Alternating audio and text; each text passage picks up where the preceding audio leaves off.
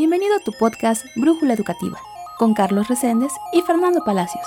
Recuerda que nos puedes escuchar en Spotify, iBots y Google Podcast. Hola, ¿qué tal? ¿Cómo están? Les habla su amigo Fernando Palacios. Bienvenidos otra vez a su podcast Brújula Educativa. Como siempre, contamos con la presencia de mi querido y estimado doctor Carlos Reséndez. Doctor, ¿cómo está usted? Hola, ¿qué tal? Bienvenidas de igual forma nuevamente este, a nuestro programa. Es un verdadero placer el poder estar aquí con ustedes y sobre todo el contar con estos verdaderos profesionistas de la educación, como es la doctora Loja Pérez Landa. ¿Cómo está, doctora? Hola, ¿qué tal? Muy buenas noches, eh, doctor Carlos. Per, un abrazo y pues muy contenta. Eh, bienvenidos eh, a todo el auditorio y pues listos para comenzar el, el programa de hoy. Muchísimas gracias, doctora. Muchísimas gracias, doctor Carlos. Y pues, eh, como, como es costumbre, traemos temas innovadores. En este caso, nos toca hablar de las materias de la vida. ¿Cuántas veces no hemos estado en situaciones, eh, no, por no decirlo adversas, sí complicadas, en las que nos gustaría saber cómo hacer las cosas? Y, resulta, eh, resulta también en las carreras más que nada técnicas, en las que a veces la, las asignaturas no se dieron abasto y pues, y pues contamos con pocos recursos intelectuales o a lo mejor técnicos para realizar ciertas tareas. En el caso del derecho, eh, pues sí, es evidente que no, no hemos, no hemos, no hemos sido formados de forma muy estructural pero yo creo que nos vamos dando idea con el camino. Entonces, de esto se va a tratar el día de hoy. Me gustaría que comenzara usted, usted doctora Lolja, eh, a, comentarnos qué, opina de este tema y cuáles son sus primeras este, aseveraciones, doctora. Ay, muchas gracias, Fer. Pues mira, tengo muchas ideas. Eh, conforme uno va envejeciendo, conforme uno va viviendo, eh, se va uno dando cuenta de todas las carencias eh, que tiene uno a nivel académico y que muchas de las eh, cuestiones de, vivenciales, ¿no? Más bien de, formación, son más bien vivenciales que académicas. Entonces, ya cuando has pasado algunos años te das cuenta cómo es que no me enseñaron tal materia este, para poder vivir mejor, para ser mejor persona, para poder crecer como ser humano. Entonces, yo creo que podríamos eh, abordar este magnífico tema, porque además se me hace muy enriquecedor, pues a lo mejor bajo esta premisa, o ustedes cómo ven. Bueno, bueno, bueno, este, interesante, interesante la forma en que están este, estructurando este tema. Este, ah, hablando precisamente en lo que se refiere a la educación o las materias para la vida educacional en México, este, yo creo que somos muy afortunados, pero no hemos sabido valorar esa fortuna que tenemos. Este, como, como había escuchado en algunas otras ocasiones, en algunos países, por ejemplo, como en Ghana, que hay un, estaba escuchando la otra vez de una persona que se llama uh, Osman Umar, algo así, este, en el que esta persona, por el simple hecho de ser negro, este, que pues, la mayoría son allá de eso, pero su papá era una persona que se dedicaba algo así como a la brujería o algo así por el estilo, ya estaba esta persona condenada a la muerte. Entonces, este, esta persona en un, en un libro que, que, escribió, este, pues describe su, su, vida básicamente en donde él habla, eh, en donde él habla, este, cómo tenía que que caminar durante varias horas para poder ir a una escuela y que le enseñaran sus primeras letras. También este, describe en el que en el libro plasma en el que él pensaba este, que las personas blancas solamente por ser blancas ya eran como dioses para él y que las personas blancas eran o eran médicos, abogados o psicólogos por el simple hecho de ser blancas. Así se lo hacía creer su tribu y, esta persona al trasladarse a otro país se dio cuenta que todo era una mentira. Este, entonces vemos que tenemos una educación que no se ha sabido este, mm, aprovechar y, pues sí que es un tema muy interesante. Así es, mire, y pues y muy, muy, muy, muy acertadas como siempre sus palabras, doctor. Eh, y, qué bueno que trae eh, eso, a, la, eso a, la, a, los micrófonos, porque esos temas a los micrófonos, porque nosotros mismos nos limitamos, porque creemos que, que todo gira eh, sobre nuestro México, ¿no? Pero sí, viendo otras perspectivas como usted las pone, es muy correcto. tener en cuenta esas, esas, esas ideologías y creo que esos también sirven como guía para, para delimitar, delimitar lo que queremos, lo que queremos exponer en estos temas, que como les dije, pues materias para la vida, pues hay muchas, ¿no? Y y me permito traer a la, a, aquí a micrófonos un, un, bueno, a la mesa eh, un libro que me gusta recomendar mucho, se llama Basta de historias de Andrés Oppenheimer, un periodista español, eh, muy bueno el libro y en uno de sus capítulos habla acerca de Finlandia, de la educación en Finlandia, está muy bueno y, y habla también acerca de cómo es que Finlandia se posicionó como uno de los mejores países en materia de educación. Hay un capítulo que habla en el que dice nuestro nuestro principal problema como país es que somos muy modestos y creo que de esa modestia surge ese, ese ahínco por querer superarse. Entonces eh, creo que debemos partir desde ahí. Eh, a lo mejor lo escucharon eh, es esta semana que la semana anterior a la, a la que en que se publica este podcast publiqué también un, un podcast en el podcast perdón un capítulo en el podcast etéreo donde hablo acerca de eso de de, que aún no somos esa e, ese, aún no somos ese alguien, o como lo concluí, aún no volvemos, aún no nos convertimos en esas personas que vamos a llegar a ser.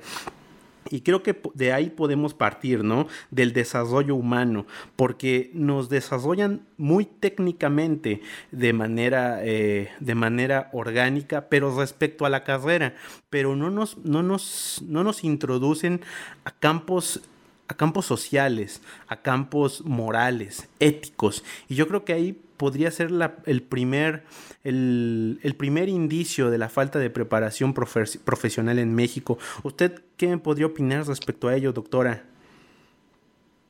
Uy, es que le diste al clavo, Fer. Em, eh, y recuerda que mm, dime LOL, por ah, claro, claro, LOL, eh, perdón. Efectivamente, eh, y va con, el comentario que hice al inicio, ¿no? Eh, pues no todo es solamente la academia, o sea, también es un crecimiento moral, es un crecimiento social, como lo decías, humano, ¿no? Ahora, eh, vamos a recordar que, que nosotros, como individuos, como seres humanos, somos entes biopsicosociales. Ahora, la OMS Además, también está manejando otro término. Cuando se habla en cuestión de salud, no solamente se abarca este, que es la salud física, eh, social, este, sí, social, psicológica, sino también se habla de la espiritualidad. Entonces, estamos viendo que están tratando de cubrir en su totalidad eh, al individuo. Ahora, con respecto a lo que decía el, el doctor, retomándolo, fíjate que me vino a, la memoria que en Ghana, precisamente, eh, la educación vivencial, que tiene que ver eh, también con una cuestión cultural, eh, por ejemplo, se les enseña a los chicos desde muy jovencitos a tener un respeto y una responsabilidad muy grande con respecto a la sexualidad. Por ejemplo, eh, los papás construyen una pequeña choza hacia el fondo de, su, de sus territorios, ¿no? De sus viviendas, de sus patios, por decirlo de alguna manera. Y en, ese peque en esa pequeña choza eh, va a vivir su, su, hija o su hijo. Primordialmente se habla de las, de las hijas, con, con el chico que ellas hayan elegido, digamos que el novio. Eh, ahí van a estar durante determinado tiempo para saber si van a poder hacer un buen matrimonio o no. Si después de un tiempo no se llevaron bien, ella puede elegir otra persona y de igual manera van a estar viviendo este, en unión libre y todo hasta que encuentren al indicado. Aquí ya estaríamos parados de los pelos, ¿no? O sea, ¿cómo crees? Pero realmente cuando encuentran, ahí en Ghana, cuando encuentran a la persona idónea, son relaciones o son matrimonios hasta la muerte, en la, gran mayoría, los que no han sido contaminados por una educación occidental, ¿no? Ahora, eh, cuando hablaba de la educación y la cultura, tiene mucho que ver. Lo que para nosotros puede ser común y normal, a lo mejor para los asiáticos no, o viceversa. Eh, aquí todavía estamos muy envueltos en el tabú de que hay cosas eh, relacionadas, vuelvo con el sexo, que no se tocan, aun cuando nosotros se supone que llevamos em, desde la primaria educación sexual. Es una mentira, realmente es una mentira porque eh, conforme a mi experiencia me doy cuenta que hay chicos de secundaria, de, bachillerato, que están sumidos en la ignorancia total. Ahora, eh, para, concluir ahorita mi, intervención y, dar, pasarle la voz a, alguien más, eh, me parece que además, retomando lo que decías, Fer, necesitaríamos también ser muy puntuales en la cuestión de la ética, en la cuestión de la formación moral, eh, tener empatía. Se nos enseña o se nos exige, mejor dicho, ser buenos estudiantes. Nos ponen una calificación para saber qué tan buenos o tan malos somos como alumnos, pero no recuerdo que en ningún momento eh, hicieran tanto hincapié, por ejemplo, en poder tener eh, esa relación eh, amistosa, afectiva y de respeto para con, el prójimo. Muy bien, doctora. Excelente. Sí. Excelente. Muy bien. Este, sí. Este, pues ahora sí es como le vuelvo a repetir. Este, un verdadero placer estar con nuestros profesionistas y lo que acaba de decir este, mi estimada doctora Lo, este, sí, efectivamente, uh, nosotros considerando este, las materias que deben de llevar o deben de estar acorde a, las necesidades de nuestro país, este, considero que, que tenemos que que apoyarnos en la tecnología de lo obvio.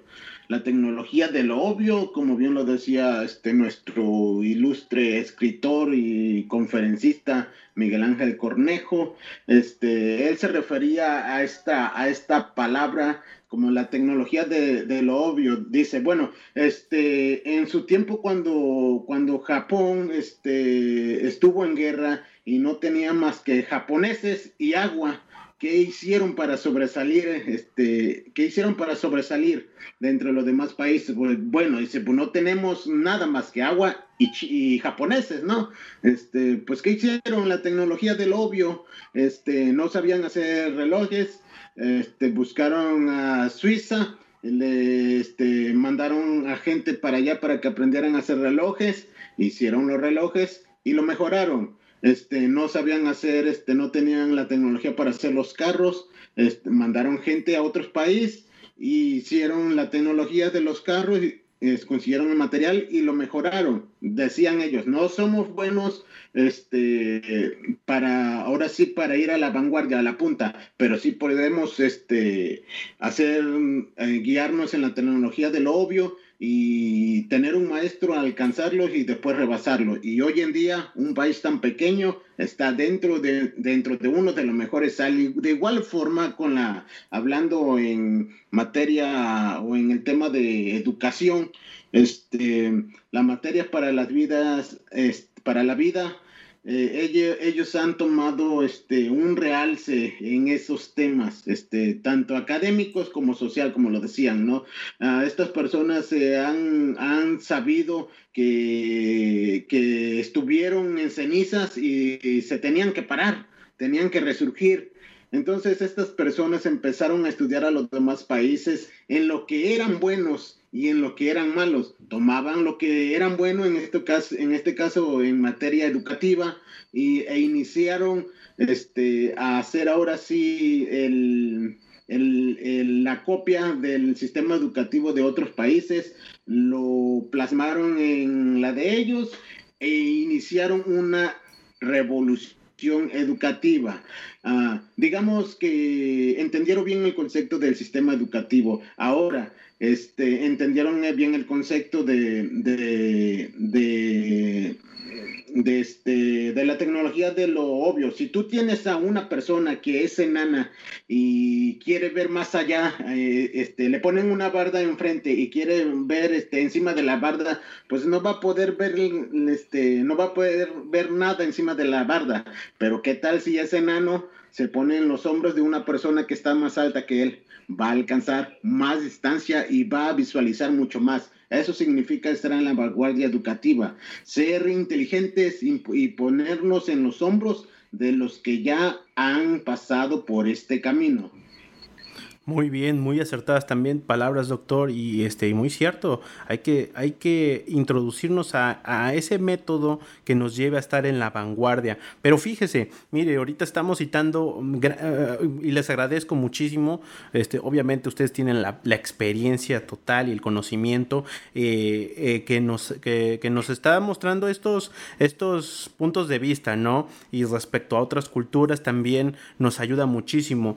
Y ahora también entre otro, entra aquí también otro problema que se suscita, se suscita, mucho aquí en México, yo creo que también en gran parte de Latinoamérica, eh, el copiar modelos, porque creo que estamos dejando atrás también nuestras raíces, y no solamente nuestras raíces prehispánicas, nuestras raíces coloniales en el aspecto educativo, porque eh, voy a poner el ejemplo, bueno, siempre pongo el ejemplo del derecho, pero espero no chocarlos. Eh, eh, como ya sucedió desde hace más de siete años, el sistema, el sistema penal y diversos, diversos procedimientos, como por, el, por ejemplo el procedimiento oral mercantil, han llegado pues para quedarse en, en, la, eh, en cuestiones jurídicas. Sin embargo, eh, como siempre lo he dicho desde que desde que estaba yo más un poquito más metido en la cuestión este judicial eh, siento que son copias mal hechas de sistemas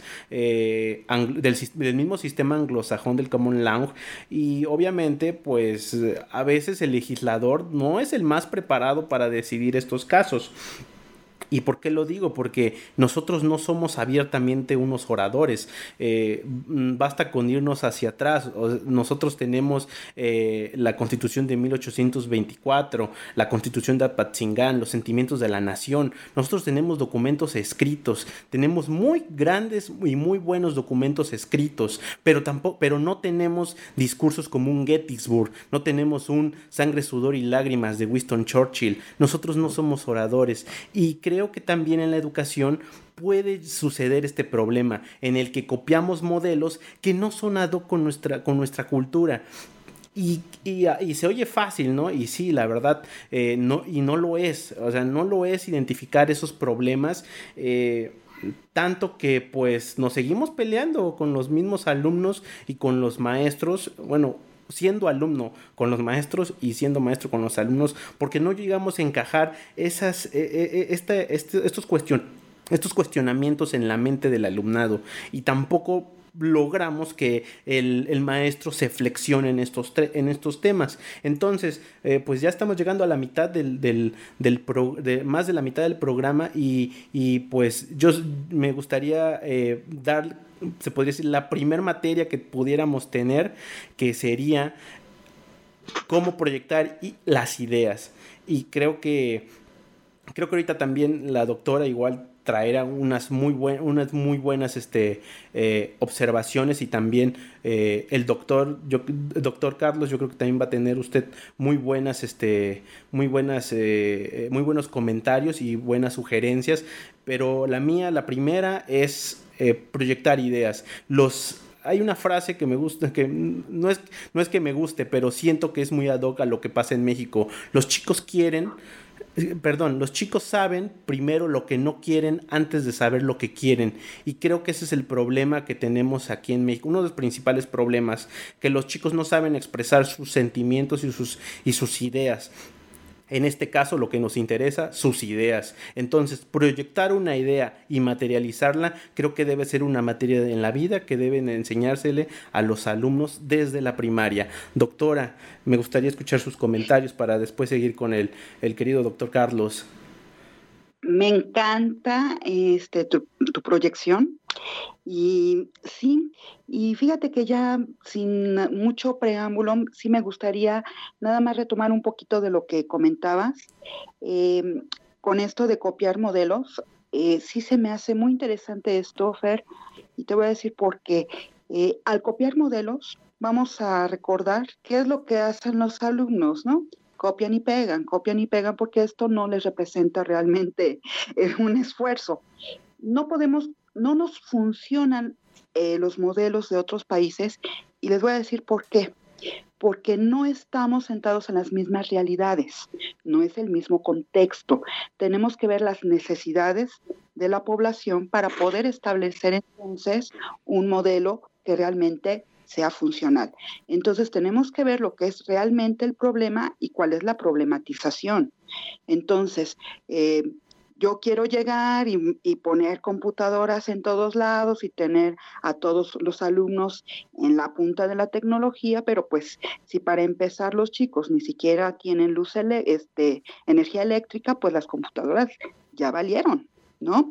Si les quiero dar computadoras, pero realmente los niños ni siquiera saben este, utilizar el, Word, por ejemplo, como está pasando ahorita con los chicos, pues se van a dar de golpes en la frente porque necesitaron un conocimiento previo.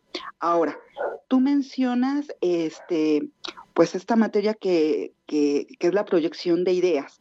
Ahora, a mí me interesa, a mí me parece que también una de las materias que serían fundamentales es, eh, así como es la proyección de ideas, sería la proyección de emociones y otra, ¿para qué soy bueno?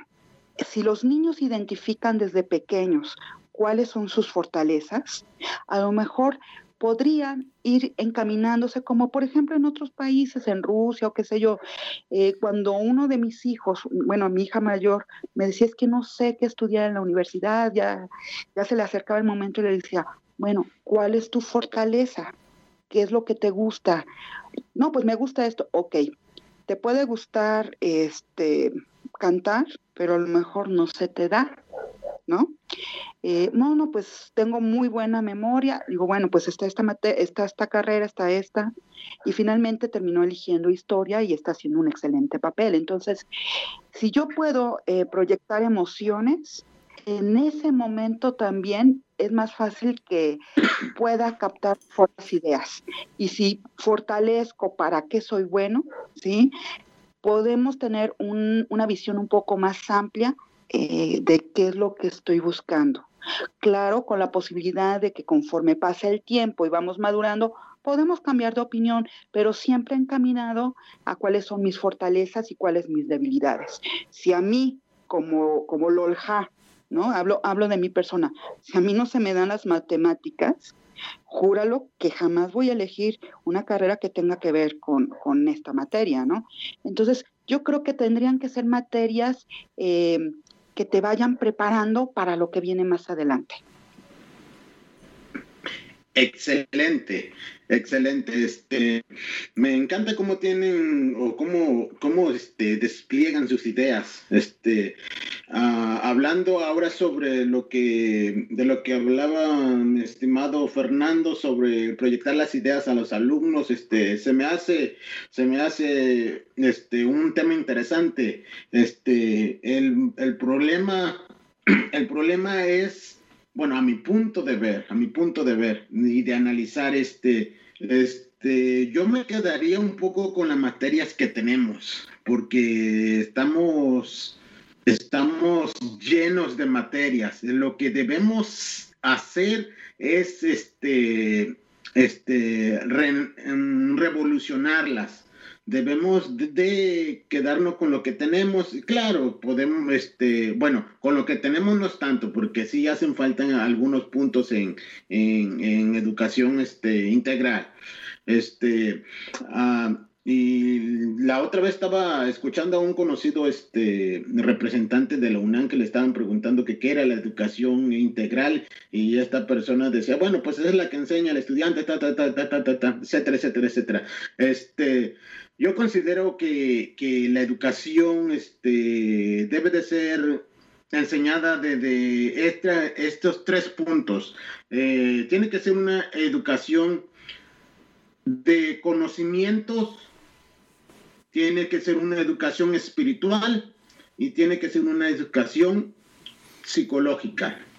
Este, en, donde, en donde te trabajen estos tres puntos, eh, creo que crearemos una educación humana y creativa para todos nuestros jóvenes. Y por lógica y por ende, este, el derecho a ser inteligente es un derecho universal en México como en China, pero creo que no tenemos al personal adecuado para dar este tipo de conocimientos. Eh, retomamos el tema como el, cómo proyectar las ideas cómo proyectar las ideas. Eh, es, un tema interesante, aunque, aunque había dicho anteriormente que me quedaría con las que tenemos, este, porque tenemos muchísimas y entre más sacamos y más sacamos, pues se hace más grande, ahora sí, este, este, la forma de enseñanza y ya pues los chavos ya no saben ni, ni, qué, ni qué pasa pues con todas las materias que están saliendo. Hay algunas que dicen, bueno, es que soy muy bonito el tema,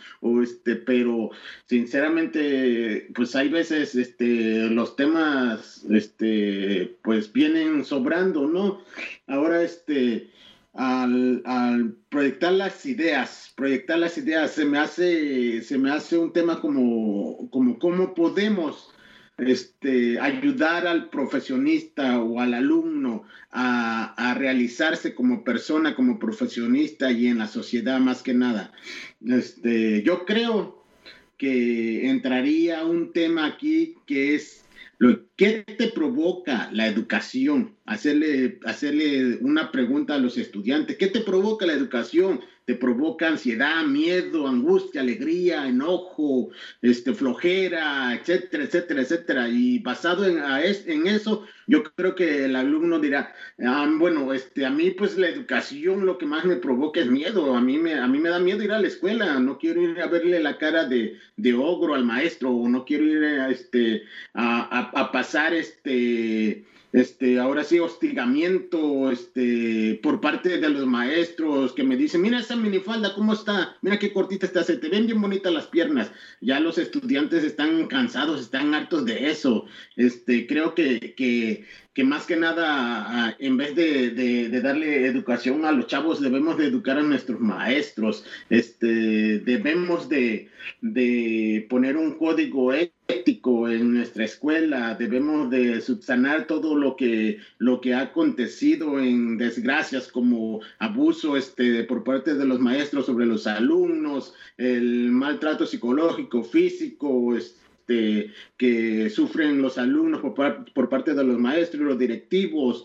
Este, creo que, la formación de los, maestros es, un, pilar fundamental para los alumnos, para los chavos que están el día de hoy queriendo este, lograr un, este, digamos, un documento para poder enfrentarse a la vida cotidiana, ¿no? Este, me, da mucha lástima, me da mucha lástima ver a los, a los chavos que salen de la, escuela con su, con su papel este, de excelencia y cuando salen a la vida, a la vida, la vida propia le da una patada en la cara. Este, hay muchas personas que, que optan que optan hasta por quitarse la vida porque no pueden alcanzar eso que ellos creían que lograrían con ese documento.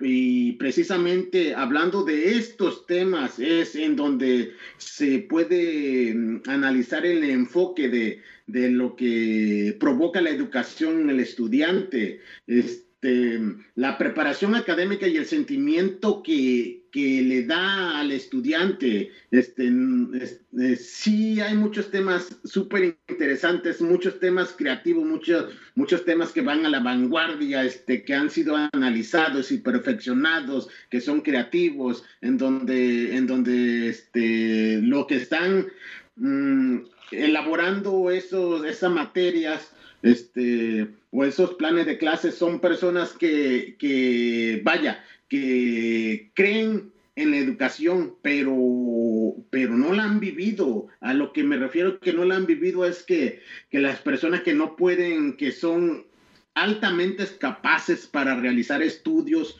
sofisticados o tecnológicos, en materia educativa, pero que no saben lo que es ese sentimiento educativo.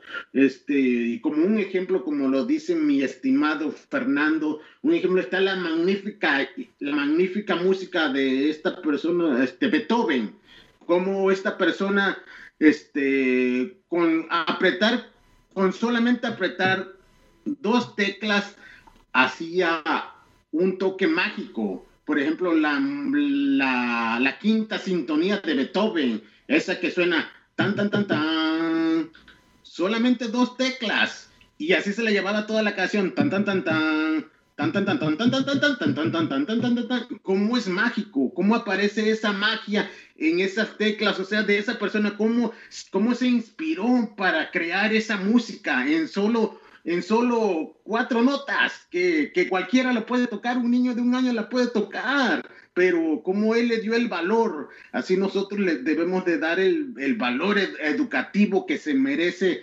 este, nuestros programas y hacia nuestros estudiantes, debemos de tener este, la inspiración, la inspiración para crear temas en donde los alumnos se sientan valorados, se sientan apreciados y se sientan realizados para poder salir y pelear y dar todo en la vida y para ahora sí para la misma sociedad. Muy bien, doctor, muy bien. Y mire, antes de que se vaya la idea, eso que habla de Beethoven, eh, eh, a, un, conocido apenas le decía, le digo, oye, eso, eso que haces se ve muy fácil. Y dice, no, pero es que no es fácil, no sé, como que se molestó. Pero le digo, no, tómalo como un cumplido, porque eh, tu esfuerzo, tu dedicación, los años de, los años que has dedicado en, en hacer lo que haces, eh, es lo que hace que se vea fácil y que te digan que se vea fácil es un cumplido, porque no están viendo el trabajo que hay detrás de eso, de que parezca fácil.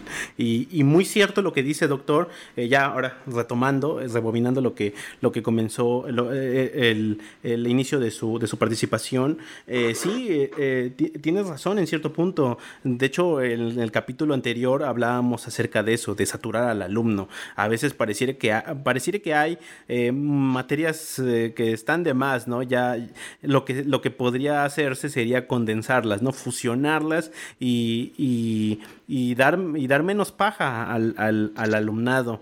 Eh, y sí, también me gustaría también comentarles, eh, bueno, hacerles un, un, comentario también eh, respecto también a la necesidad de que de, de, de, esta, de, esta charla porque Exactamente lo que dice usted, doctor, la patada que, reciben en la cara cuando salen de la carrera, es exactamente para eso lo que yo creo que necesitamos estas materias extra, para que no nos patee tan duro la cara la vida eh, en ese intento por tratar de proyectarnos profesionalmente. Y, sí, o sea, yo coincido también con usted, eh, no, no podemos sobrecargar al alumno, ¿no? Y a veces, a veces creo que también es, eh, hay que darle ese empujón de confianza. Y eh, pero, pero retomo lo que yo decía en mi primer participación. A veces el alumno eh, sabe lo que no quiere antes de saber lo que quiere. Y para esto les voy a ya este para, finalizar mi conclusión, para, para finalizar mi participación, me gustaría platicarles que cuando yo iba en la secundaria eh, nosotros no teníamos eh, materias eh, sociales, no teníamos materias como psicología, que esa la tuvimos en la prepa, pero no con el enfoque que nos hubiera gustado. pero, pero en la secundaria en la que yo iba, era una secundaria muy problemática, de hecho era la más problemática de, es la más problemática de la ciudad. Ahí mandan a todos los, a todos los los, los, que causan problemas en las escuelas técnicas de la región y pues a mí me tocaba cerca y entonces pues los papás pues me dijeron pues llégale, ¿no? Porque pues no te vamos a pagar el pasaje para que vayas al norte de la ciudad. Entonces me tocó ir a esta escuela y ahí había un, ahí había un psicólogo un psicólogo que atendía a los alumnos, pero el psicólogo se paseaba todos los días por la escuela porque no tenía este, pacientes. Entonces, eh, un día los, los, los, compañeros, pues ya saben, ¿no? somos chavos y se nos hace fácil. Entonces comenzamos a decir, ¿cuánto a que no vas? Y pues yo, ¿cuánto a que sí? Y que me meto, que me meto con el psicólogo. Y cuando salí, eh, no les voy a mentir, salí llorando, porque me hizo comprender ciertas cuestiones que si no las hubiera comprendido en ese momento, creo que no hubiera estado aquí con ustedes. A lo mejor ya no estaría ya no estaría con vida porque tenía yo eh, esa, esa semilla negra que a veces crecen las personas que pues las hace, las hace rendirse. Entonces fue algo que no creía yo necesitar, pero se cruzó en mi vida y creo que eh, una materia, aprender algo, nunca va a estar de más. Bueno, esa es mi idea y esa es mi, esa es mi opinión, ¿no? Este, no sé, me gustaría escuchar ya para concluir, este, bueno, la, la conclusión de, de, ustedes dos. Primero, LOL. Ay, Fer, qué bonita experiencia nos compartes. Eh, y sí, tienes, tienes mucha razón, ¿no? Yo creo que fue un regalo que te puso la vida enfrente, ¿no? El que tuvieras esa oportunidad de platicar con, con el psicólogo eh, sin haberlo pedido. Yo creo que fue un regalo que te enviaron de por allá arriba. Pero bueno, em, pues ya como conclusión, eh, estoy muy contenta por todo lo que ustedes eh, comparten. Y yo podría decir que, bueno, efectivamente, tal vez para no saturar a los muchachos con materias extras, yo propondría eh, que en vez de cambiar el programa, porque además eso es una utopía además, yo propondría que ese trabajo lo hiciéramos de forma particular, de forma individual, cada uno de los maestros, de acuerdo a sus capacidades, de acuerdo a, su entender, de acuerdo a su crecimiento también humanístico. Yo creo que muchos maestros, los que realmente estamos comprometidos con la educación, quienes realmente estamos comprometidos con el crecimiento de nuestros, eh, más que alumnos, nuestros estudiantes, eh, yo creo que es a nosotros a quienes nos corresponde eh, ir abriendo los ojos a los chicos. Hay maestros no quiero hablar mal de nadie, pero hay maestros que de pronto nada más te encargan lecturas y en clase se ponen a hablar de su vida. ¿Por qué no en vez de que hagan eso, aprovechan el tiempo y entonces les enseñan a los muchachos, por ejemplo, podría yo proponer, a que tuvieran tolerancia hacia la frustración? ¿Qué quiere decir? Hijo, cuando salgas es muy posible que no encuentres trabajo en el primer año a lo mejor ni en el segundo, pero sabes que no quiere decir que, tus calificaciones, que tu formación, que tu, educación no sirva. Simplemente vivimos en un país y en un momento con mucha dificultad, pero sabes que no quites el dedo del renglón. Entre más trabajes, más oportunidades vas a tener. Eh, es muy común que estas generaciones tengan baja tolerancia a la frustración y que si no salen de la, de la, de la universidad y de inmediato encuentran trabajo, caigan en depresión. ¿sí? Eh, otra materia, no, no como materia, mejor, más bien eh, uno de los conocimientos que podría compartir el, el profesor, el catedrático, es la inteligencia emocional. Decía el doctor Carlos, bueno, es que todos tenemos derecho a la inteligencia, claro que sí, pero además de todo yo creo que si nos enseñaran a sacarle provecho a la, a la inteligencia emocional, tendríamos resuelto, yo creo que fácil, el 80% de, de, nuestras eh, capacidades, tanto educativas como vivenciales, fuera del ámbito laboral. Entonces, eh, yo creo que para no saturar a los muchachos sería increíble que cada uno de nosotros desde nuestra trinchera pudiéramos ser un poco más empáticos y poderles ir abriendo los ojos a los, a los chicos. Y en vez de estarles platicando que si hoy me caí o me peleé con el marido o que fui al súper, ¿no? Porque hay maestros que sí suelen hacerlo, poderles decir, digo, no me, no me, eh, no está de más que yo lea un poquito, me sirve a mí como cultura general, pero además de todo creo que le puede servir a los muchachos el que yo les hable eh, sobre, sobre qué es la proyección de ideas, cómo puedo ayudarte a que puedas proyectar tus ideas, cómo puedo ayudarte para que tus ideas se conviertan además en hechos. Decían los mayas, el que cree, crea, el que crea, hace, y el que hace, se realiza. Por mí, hasta aquí quedo, para que puedan intervenir, para que pueda intervenir este, acertadamente, como siempre, el doctor Carlos. Gracias. Muchas gracias. Muchas gracias, mi doctora, este, mi estimado Fernando. Este, sí, uh, interesantes los puntos, los comentarios, este, es una complementación, una amalgama entre los tres. Este, somos tres pensadores, este, digamos que vamos por diferentes caminos, pero va, pero queremos llegar a la misma meta. Entonces eso nos hace complementario por este y por lógica, pues cada, cada individuo piensa diferente, ¿no? Hay veces, este, yo creo que yo como que me salto un poquito, es que yo creo que es mi forma de, de de, saborear este, estas pláticas, este, el compromiso que, me confiere la, educación. Este, yo, este, para no quedarme atrás, este, si existiera la posibilidad de integrar algún tema este, a la, al, al, área educativa, sería lo que, lo que a mi consideración este, se necesita combatir primero en toda aula, en toda institución educativa, este, la corrupción educativa. Este, la corrupción educativa este, está por demás decirlo, pero somos, somos el país en donde, en donde muchas de las veces el estudiar no vale. Este, eh, un billete de 500 pesos puede cambiar un 4 por un 8 o un 9 o hasta un 10.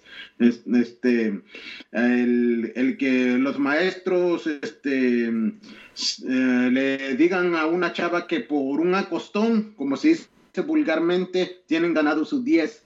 Este, en el que los maestros este, este, mandan mensajes a las alumnas para ver si caen en la tentación. O que, o que le dicen jugando, jajaja, ja, ja, te, te, pongo un, un 8, un 10, pero vamos a salir. Este, si le dice la alumna, no, ¿cómo crees? Es un juego, ¿cómo crees? Yo nada más estoy jugando, ¿cómo crees? Mi ética no me lo permite. Este, em, digamos que están picando y picando para ver si, el, si la, en este caso, si la alumna cae en, en las garras de, de estos personajes que, entre comillas, suelen llamarse maestros o educadores, este, que considero que corrupción educativa, eh, si no la, si no la tratamos de erradicar, va a ser nuestro peor nuestro peor enemigo educativo y en el país, hablando en todos los temas en general. Ah, eh, somos el país que eh, tiene muchísimos millones de personas, pero más sin embargo somos eh, uno de los países que menos lee. Ok, eso lo tenemos. En donde quiera me sale eso. Somos el país que menos lee. Somos el país que menos lee. Pues sí, pero, pero, o sea, desde chiquito, ¿cómo, cómo cómo integrar la lectura en nuestra vida o en nuestros hábitos.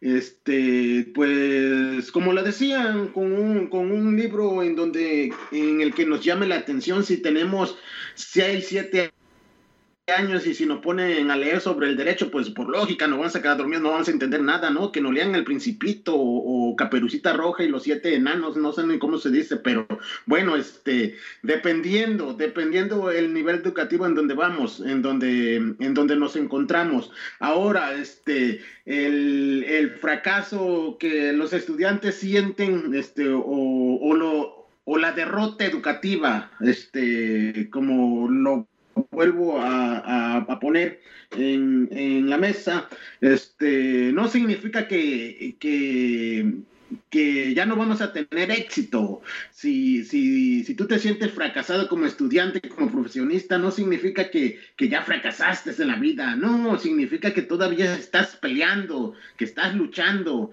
que estás viendo la forma de, de rasgar ese éxito, este, que en lo que tú consideras este, el, fracaso, el fracaso, tómalo como una estupidez, este, por la que todos pasamos y, en la que todos nos vamos a sentir, este, pues acreedores de, esta palabra tan insignificante y a la misma vez tan inmensa, ¿no? Dependiendo en, qué contexto la, la, queramos poner. Este, el fracaso va a ser la acumulación de, de sabiduría, de conocimientos para poder, este, cambiar eso al, éxito o al triunfo que queramos hacer. Este, tú, tú hoy te puedes sentir mal, puedes estar derrotado, puedes sentirte el peor profesionista del mundo, puedes sentirte el más humillado, este, puedes incluso tener envidia de las personas que, que han ido a tu nivel y que han sido, entre comillas, superiores a ti porque han alcanzado un nivel este, académico superior, pero yo les digo que se sientan que se sientan seguros, que se sientan tranquilos, porque el profesionista puede alcanzar un académico alto, muy alto, pero el nivel ético y el nivel, este, eh, el nivel social y el nivel humanitario, ah, aunque tú seas el más rico del mundo, mm, muchas veces es el más difícil de alcanzar. Muchas gracias. Este, me despido nuevamente de todos ustedes. Mi nombre es Carlos de Reyes y como siempre un placer poder platicar con nuestra querida y estimada doctora Loja Pérez Landa y nuestro licenciado este, Fernando, Fernando Palacios y muchísimas gracias, estoy muy agradecido y nos veremos más adelante. Muchas gracias, doctor. Muy amable y en verdad muy apreciadas sus palabras, sus comentarios. También usted, doctor LOL, perdón, Lolga, eh, igual apreciamos muchísimo, muchísimo su participación. Y como dice el doctor, eh, eh, es increíble la amalgama de opiniones que hemos, que hemos logrado este, cristalizar en, en este programa y en el anterior. Ojalá sigamos con este ritmo para cerrar la temporada con, este, con más temas temas como este. Y pues no me queda otra que agradecerle de nueva cuenta, Lolja. Eh, Fer, pues muchas gracias a ustedes, gracias al público y pues yo feliz de poder compartir con ustedes este espacio.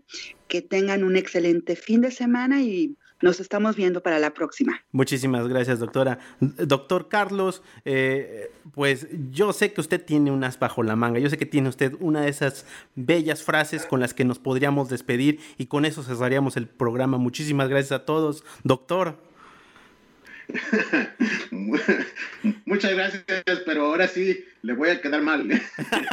ahora sí, ahora sí le vamos a tener que quedar mal. Pero bueno, este, pues como me lo está pidiendo, este, se me viene, se me viene una, se me viene una, una, este, una parábola acerca de. Perfecto, yo sabía, yo sabía. Este, en este caso le vamos a, poner que era un colibrí de esos chiquititos, chiquititos. Dice, este, ya la cuenta el, el famosísimo, este, japonés mexicano, no sé, no sé si es japonés o mexicano, este Robert Kiyosaki, es este, que una vez, una vez como una vez el bosque se estaba ardiendo, dice, estaba, estaba en llamas el bosque, este, y entonces todos los animales empezaron a correr. El, elefante le, le, decían al burro, burro, corre, porque si no te vas a quemar. Y el burro le decía al águila, águila, vuela, o si no te vas a quemar pero todos cuando iban corriendo veían que el colibrí iba hecho, vulgarmente hecho la mocha a 100, 200 kilómetros por hora, y iba y, y, se sacudía en el agua y revolvía donde estaba el fuego y desde arriba este,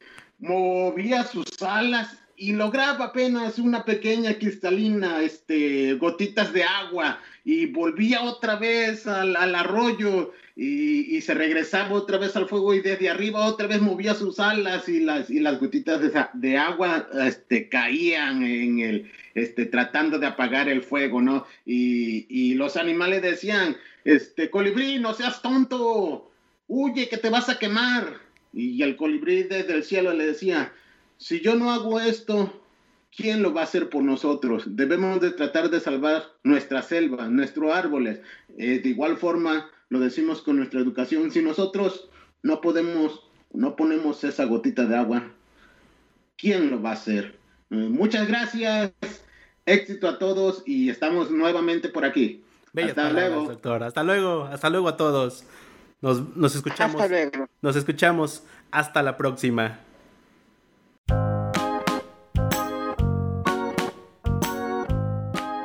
Muchas gracias por escuchar tu podcast Brújula Educativa con Fernando Palacios y Carlos Reséndez. Recuerda que lo puedes escuchar en Spotify, iBots y Google Podcast. Espero una emisión cada sábado. Esta es una producción de Foro 89. Hasta la próxima.